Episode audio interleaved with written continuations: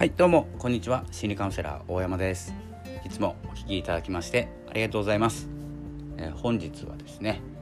発信する時の状態というお話をしていきたいと思います、えー、この番組は SNS 疲れ SNS 不安症などに関してですね、えー、どのように改善していけばですね心が少し楽になるかというお話をしています。でたまにですねその疲れるエネルギーとかをですねえ、マーケティングに使えないかとか、え、そんなような、え、思考チェンジの仕方もですね、えお話ししてますので、えゆっくりしていってくださいということで、え今日は、え発信の方向方向じゃなくて状態ですね。えっと発信していると思います SNS で疲れたりえネットで疲れたりしてしまうということは何かしら発信をしていてそれに対しての反応だったり自分がどう見られているか人と比べてどうなのかというところで、え少しですね疲れてしまうんですけれども、まあ、一つの原因ではあります。比べてしまうとか発信の状態が、えよろしくないということですね。どういうことかというと,、えーと、楽しい気分で発信している時と悩んでいる時とか落ち込んでいる時の発信えどちらもですね発信したくなるんですね。楽しいことが起こったみんなに伝えたい。え辛いことが起きた。みんなに、えー、共感してほしいこの思いっていうような感じでですねどちらも、えーと、発信したくなるんですけどこの楽しい時の状態の発信というのはおそらくですねあのどのような反応が来てもあの痛くも痒くもない状態結構無敵状態なんですけど楽しいから。でもですねちょっと落ち込んじゃったとかですね嫌なことがあったそれに例えば慰めてほしいとかあの優しい言葉をかけてほしいとかっていうですねあの思いがあるんですあの落ち込んだ時の発信というものには。でそのあの何て言うんですかねコメントとか「いいね」の数とか共感されたような雰囲気とかえそういうものをですね求めてしまうのが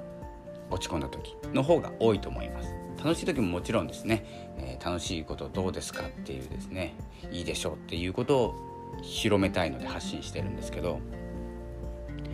落ち込んだ時の発信の状態で発信してしまうとそこに共感されたからといって楽しい気分にはならないんですね、まあ、落ち込んだ気分もどんどんですねやっぱり落ち込んでよかったんだということになる何て言うんですかね落ち込んだ時の状態が正当化される。落ち込んだ時の状態が正しいというですねあの気持ちになってしまいます。これ自然になってしまいます。自分がそう思わなくても。で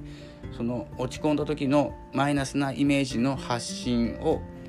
えー、にアクションをする人っていうのも同じようなですね思いをしたということで共感するんですけれども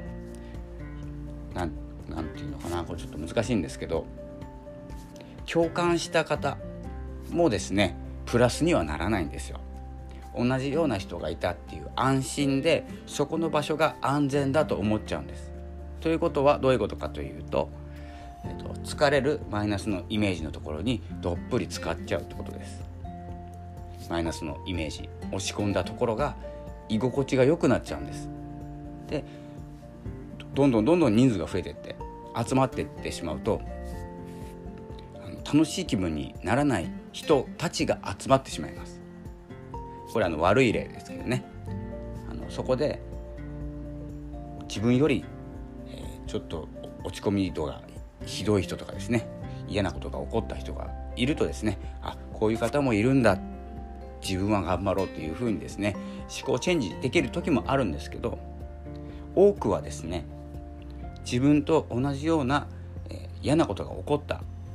まあ、これ発信することが悪いと言っているわけではなく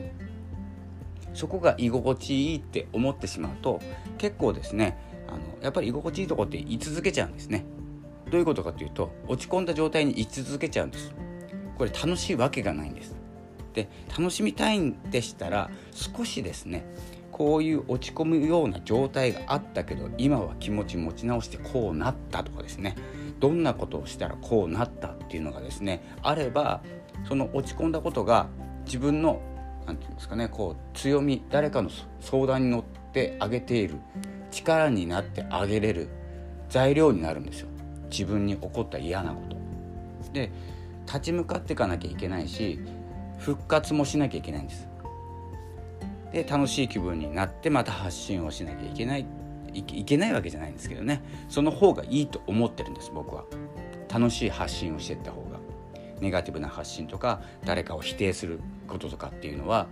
ゆくゆくですね誰かを傷つけたりするんです。自分も傷つけます。自分も責めます。で僕の個人的な意見なんですけど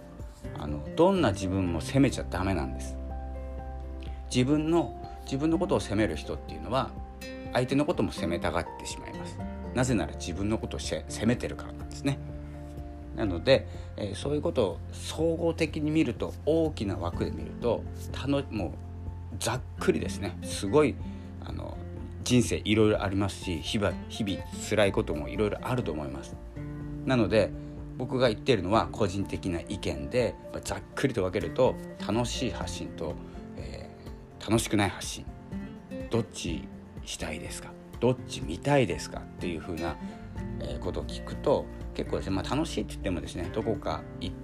ハワイに行きましたとか沖縄行ってきたよとかですねそんな人の楽しいことってあんまつまんないんですよ僕もそうですけど。でだけどですねあのこんな辛いことがあったけどこの考え方ですごく今素晴らしい人生を送ってますっていう方がもう全然価値あると思ってます。まあ、一般論とかではないですけどね僕が日々感じてることなんですけどだから楽しかっただけじゃないし落ち込んだだけでもですねちょっと発信としてはですね、えー、誰にも響かないと思っております。でどうなったというのがあれば、えー、少しですねマイナスに思うことが材料になるんです。誰かを元気にする材料自分が落ち込むことで見ている方は同じように落ち込まないでくださいねっていうような元気づけ方ができるような人になるんですよ。最初から元気な人にこれできないんですよ実は。毎日楽しいってあの思えるポジティブ人間にはちょっと表現おかしいですけどポジティブな人にはこれできないことなのでまあ一つの能力落ち込むことも能力ですのでただ起き上がった何度でも立ち上がるっていうことがあればすごく強力な武器になるのではないかと、えー、思っております。えー、これがですね、まあ、発信の状態から見たですねこれからの行動やっぱり行動一歩を踏み出さなきゃいけないっていうことがあるのでどんな一歩を踏み出すかっていうと落ち込み度を上げていくわけじゃなくて落ち込んだ心から回復して明日から楽しく過ごすぞとかですねそういう風に向かってほしいなと思ってですね私も毎日配信しておりますので是非ですねこの考え方今の状態、まあ、発信の状態で結構、まあ、なんかつぶやこうかなツイッターでもしようかなって思った時がどんな気持ちかちょっとですね、まあ、客観視するしてみるのもいいかもしれないですね自分の発信って結構自分では気づかないうちに発信してますので気分の、えー、気分の状態これをですね意識してみると、えー、いいかもしれないですね。というですね、まあ、少しですねあの発信自分の発信を見て自分がマイナスなのかプラスなのかどっちの方向のことをお話ししているのかということをですね、えー、少し気にしてみると、えー、発信の種類が変わってきて疲れの度合いも変わってきます。えー、ということで、え今日ですね6月ですね6月20日えちょっとですね発信の時間が、え、まちまちになってしまっていますが、撮りたい時に撮りますしここは自由にいきたいと思います、まあ、決める決めた方がですね聞きやすいとは思うんですけど決めません。その時の状態気分の状態僕も大事にしてますんで発信したいと思った時に発信する。という風な感じでやっております。それでは本日はこの辺で失礼したいと思います。またお聴きください。ありがとうございました。さよなら。